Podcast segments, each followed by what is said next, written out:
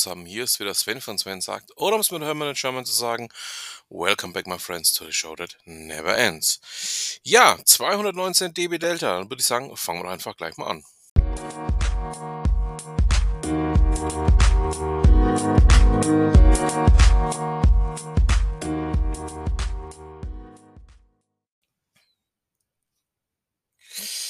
Ja, wie soll ich jetzt anfangen? Ähm, MannTV ist ja eigentlich nicht unbedingt gerade für ähm, ja, Recherche oder auch ähm, für seriöse Beiträge bekannt. Aber in dem Fall haben sie mal tatsächlich einen Beitrag, ähm, der es wirklich in sich hat. Und zwar geht es um PayPal.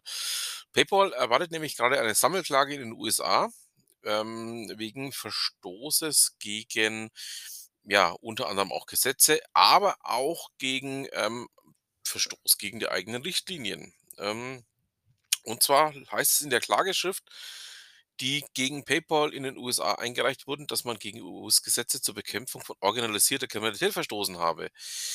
Äh, ja, demnach soll der ja, Dienst ähm, unrechtmäßig Gelder von mehreren Konten eingefroren haben oder nach einer Frist von 180 Tagen für sich einkassiert hat. Ähm, ja, kann man sagen. So kann man natürlich auch Gewinn machen. Ähm, weshalb ich diesen Artikel rausgesucht habe, mich hat es nämlich auch betroffen.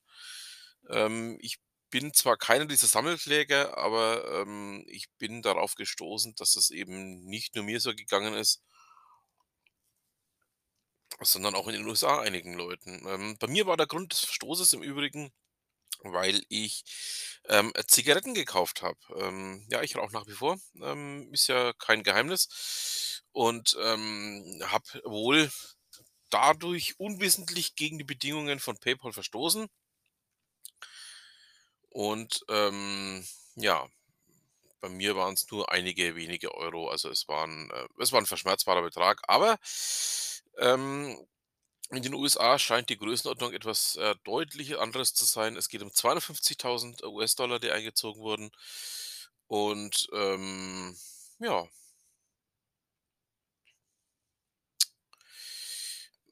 da bleiben wir einfach mal dran. Ähm, mal schauen, ob wir da noch ein paar weitere Informationen dazu finden werden.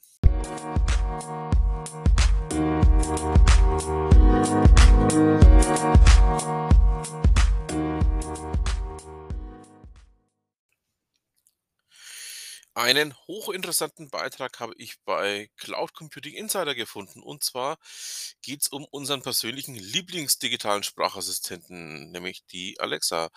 Und es gibt jetzt einen Dienst, äh, der sich dann nennt Alexa for Business. Ähm, ja, das Ganze soll wohl eine Möglichkeit von seitens Amazon werden, Organisationen und Mitarbeiter unterstü zu unterstützen, effektiver zu arbeiten. Ich bin da mal gespannt, was sie sich dabei gedacht haben oder ob es nur wieder dazu dient, Informationen von anderen Unternehmen abzuschöpfen, die man dann ja für eigenen Content, für eigene Geschichten verwenden kann. Ähm, es gab ja in letzter Zeit auch öfters mal Probleme mit Alexa oder mit, mit Amazon im Allgemeinen.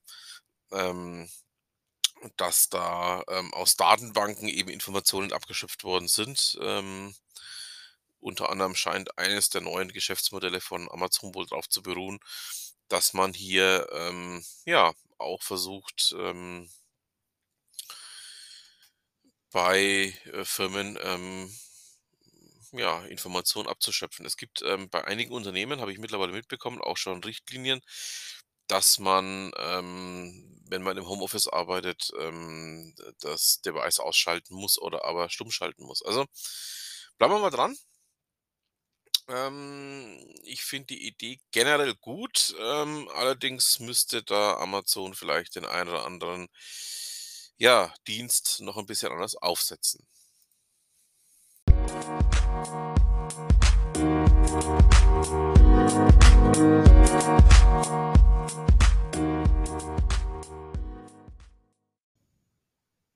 Jetzt zu einem Thema, das mich dann auch schon länger beschäftigt. Ähm, ich habe es auch schon mehrfach angesprochen, habe es auch schon mehrfach ähm, live erlebt, wie diese ähm, ja, Gerätschaften aufgebaut worden sind. Es geht um Smart Cells. Smart Cells ist ja ein, Thema, was gerade auch im 5G-Bereich, aber auch schon im 4G-Bereich aufgekommen ist. Ähm, ich war mal bei der Montage von der Smart Cell am Münchner Stachus dabei, das ist aber schon einige Jahre zurück. Da musste man, ähm, deutlich mehr Daten abführen, als, ähm, die vorhandenen Stationen konnten. Und dann hat man eben sich dafür entschieden, eine 4G SmartCell zu verwenden. Also, ähm, jetzt geht Telefonica den Weg weiter, eben zu sagen: „Okay, ähm“ „wir, ähm machen erstmal jetzt weitere LTE SmartCells.“ Ähm, der Beitrag ist übrigens nicht ganz richtig, weil ich habe damals die erste in München in Betrieb genommen. Das weiß ich. Ähm, also, ähm, vielleicht ist es jetzt offiziell bekannt gegeben worden, aber ich war damals dabei. Das war 2018. Da haben wir 'ne Test ähm, am Stachus aufgebaut auf deren Basis, ähm ja, da auch 'ne SmartCell-Abführung möglich war. So, aber zurück zum eigentlichen Thema. Äh, Achim Sawal berichtet eben hier für golem.de darüber, dass es wohl jetzt im großen Stil ausgerollt wird. Ähm, ja, diese Mini-Funkzellen, äh, kann man zum Beispiel an Gebäudefassaden anbringen. Ähm, man kann sie an Haltestellen anbringen, an, ähm, Straßenlaternen. Und bei den 5G SmartCells, ähm, ist es ja dann noch viel interessanter. Ähm, zum einen, weil die eben eh weniger weit, ähm, strahlen, also 'ne geringere Reichweite haben und zum anderen auch, ähm ja, nicht die Möglichkeit haben, ähm auf die Art und Weise auch größere Bereiche abzudecken. Also, ähm, es ist 'ne Technik, die übrigens, ähm, jetzt erzähle ich mal kurz aus dem Nähkästchen, in den USA schon weiter verbreitet ist als bei uns. Ähm, es gibt da schon relativ viele Geschichten, grade im LTE-Umfeld, ähm, wo man eben auf diese kleinen, ähm, Open RAN setzt.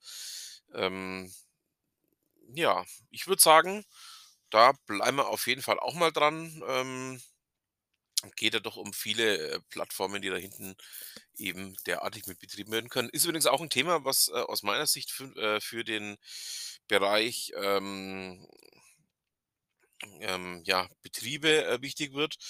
Ähm, wenn wir dann in den, in Anführungszeichen, ähm, Industrie 4.0 Sektor schauen, dort wird übrigens auch sehr, sehr viel mit SmartCells gearbeitet, ähm, auch sehr, sehr viel mit, ähm ja, ich möchte jetzt beinahe mit mit WLAN-Repeatern, ähm, vergleichen, mit derartigen Gerätschaft gearbeitet, weil man da einfach auch die Reichweiten, für vor allen Dingen große Standorte deutlich noch erhöhen kann. Also, alles in allem ein Thema, ähm, bei dem wir viel Spaß haben werden die nächste Zeit und ja, da schauen wir mal drauf.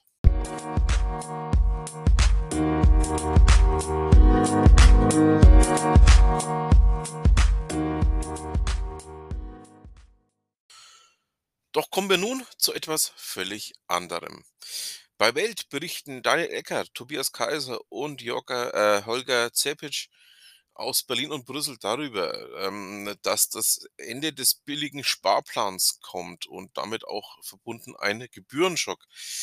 Der Deutsche hat ja 'ne, ja, hm Hassliebe zu seinen bisherigen Spar äh, Sparplänen, ähm, hat auch das Thema Aktien, Investmentfonds für sich entdeckt, ähm, und damit auch, ähm, diese Smart Broker. Und, ähm, Brüssel möchte dem jetzt, ähm, zum größten Teil einen Riegel vorschieben und möchte es in seine, ja, nennen wir es mal, ähm durchaus, wenig charmant, ähm, in seine Regulierungswahn-Ideen einbringen. Ähm, man möchte das ganze Thema jetzt so weit runterregulieren, wie man's auch bei ganzen anderen, äh, Finanzkonstrukten getan hat, ähm, natürlich unter dem Deckmantel des Verbraucherschutzes. Ja, ähm, wie möchte ich's ausdrücken? Ähm es hat wenig mit Verbraucherschutz zu tun, vielmehr mit Gängelung von Verbrauchern und, ähm, Unternehmen zu tun, ähm, was die EU da grade eben, äh, vorbereitet.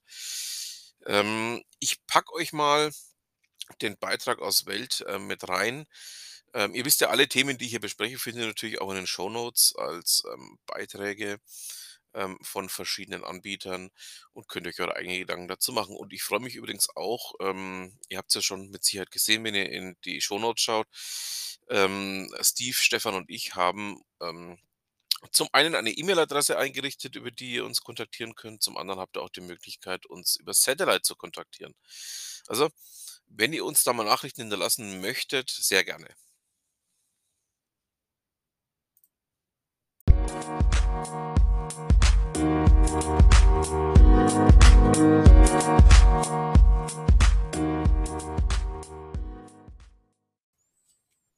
Wenn man ein gewisses Alter erreicht hat, ähm, wird einem der Name Michael Schanze, ja, strahlende Augen bereiten. Für mich, ähm, war Michael Schanze ab den frühen 80ern bekannt. Ähm, er hatte damals 1, 2 oder 3 diese Kinderrateshow moderiert.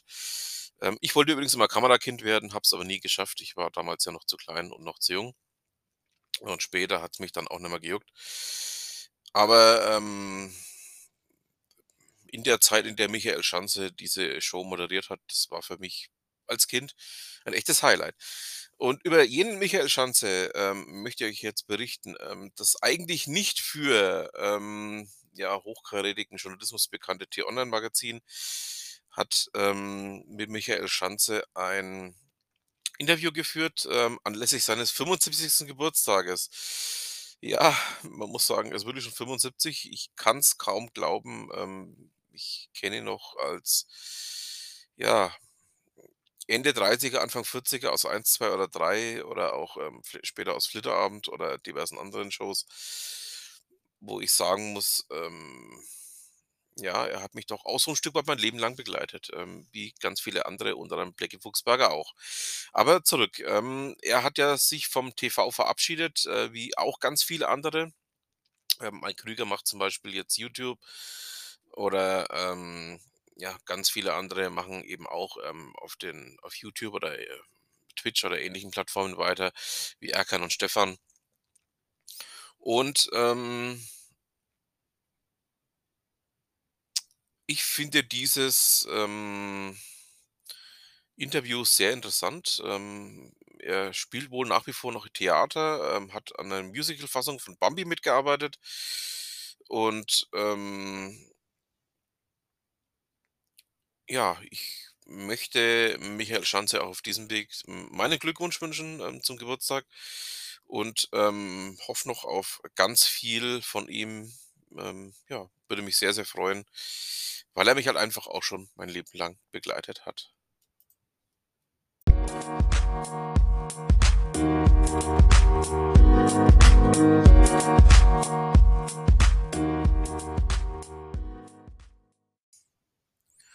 Kommen wir nun zu einem Thema, das auch in letzter Zeit immer wieder sehr kontrovers, ähm, herumging. Ich habe mich ja auch schon mehrfach zum Thema Luka-App geäußert, ähm, habe auch von Anfang an gesagt, dass ich der App noch weniger Vertrauen schenke als der Corona-Warn-App, ähm, des RKI.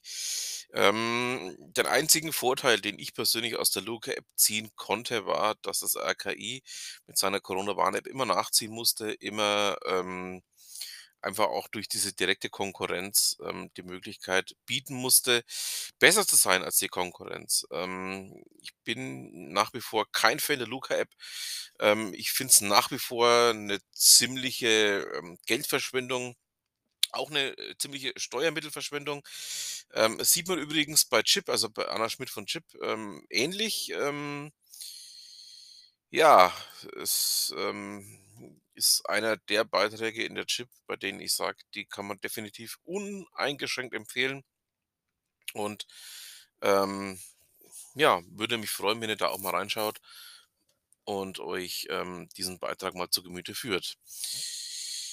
Ja. Ähm, es gab ja auch diesen, äh, Riesenskandal, dass die Luka-Warn-App hier, ähm, ja, Daten ja abspeichert und die dann auch von der Polizei ausgelesen werden könnten und teilweise auch schon geworden sind. Also, ähm da hat sich, ähm, jener von den Fanta 4 nicht mit Ruhm bekleckert, dass er sich hier als Werbegesicht, ähm, vorangestellt hat. Ähm, ja, also das ist, ähm, ja, nicht das Gelbe des Eis.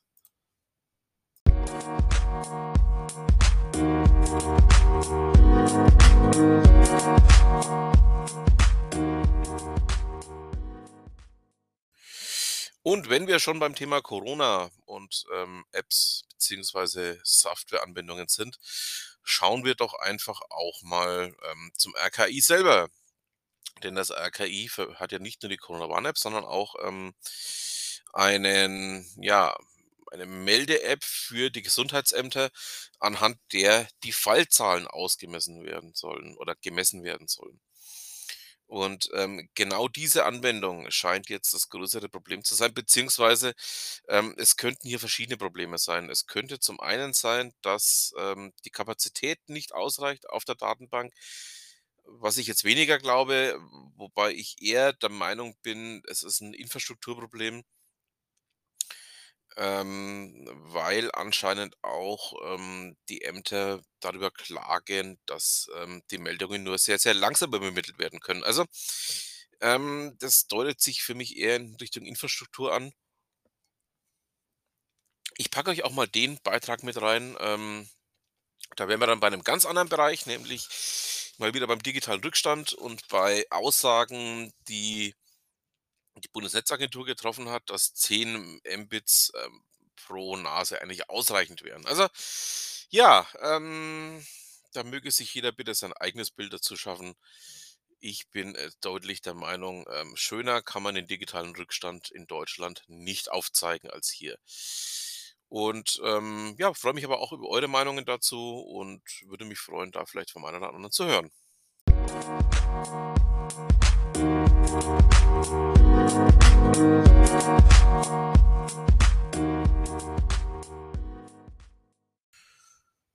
sind natürlich noch nicht am Ende unseres kleinen Podcastes hier. Wir kommen nun noch zu einem ganz wichtigen Bestandteil. Wir kommen zu Ute Mündlein. Ute hat, ähm, einen, nennen wir es mal, sehr hochinteressanten Beitrag gestaltet, ähm, zum Thema „Those aren't problems, those are customers“. Ähm, ein, äh, Thema, das mir auch sehr aus dem Herzen spricht, ähm, dass es eigentlich in größtenteils aller Fälle, ähm, wohl weniger Probleme sind als auch, ähm, ja, eher das Anspruchsdenken des Vertriebs beziehungsweise auch das Anspruchsdenken, ähm, des Kunden. Und, ähm insofern, ähm, packe ich euch mal den Beitrag mit rein und würde mich freuen, wenn ihr euch da mal, ähm, 'n bisschen einlest, weil er doch auch sehr deutlich zeigt, wo denn die eigentlichen Denkprobleme und auch die gesamten Themen sind. So, damit haben wir's dann auch für diese Ausgabe. Ich bedanke mich fürs Zuhören, wünsche noch eine schöne Restwoche, ein schönes Restwochenende, wann immer mich hört und damit bleibt mir auch nur noch zu sagen: Vielen Dank fürs Zuhören und was immer Sie machen, machen Sie's gut.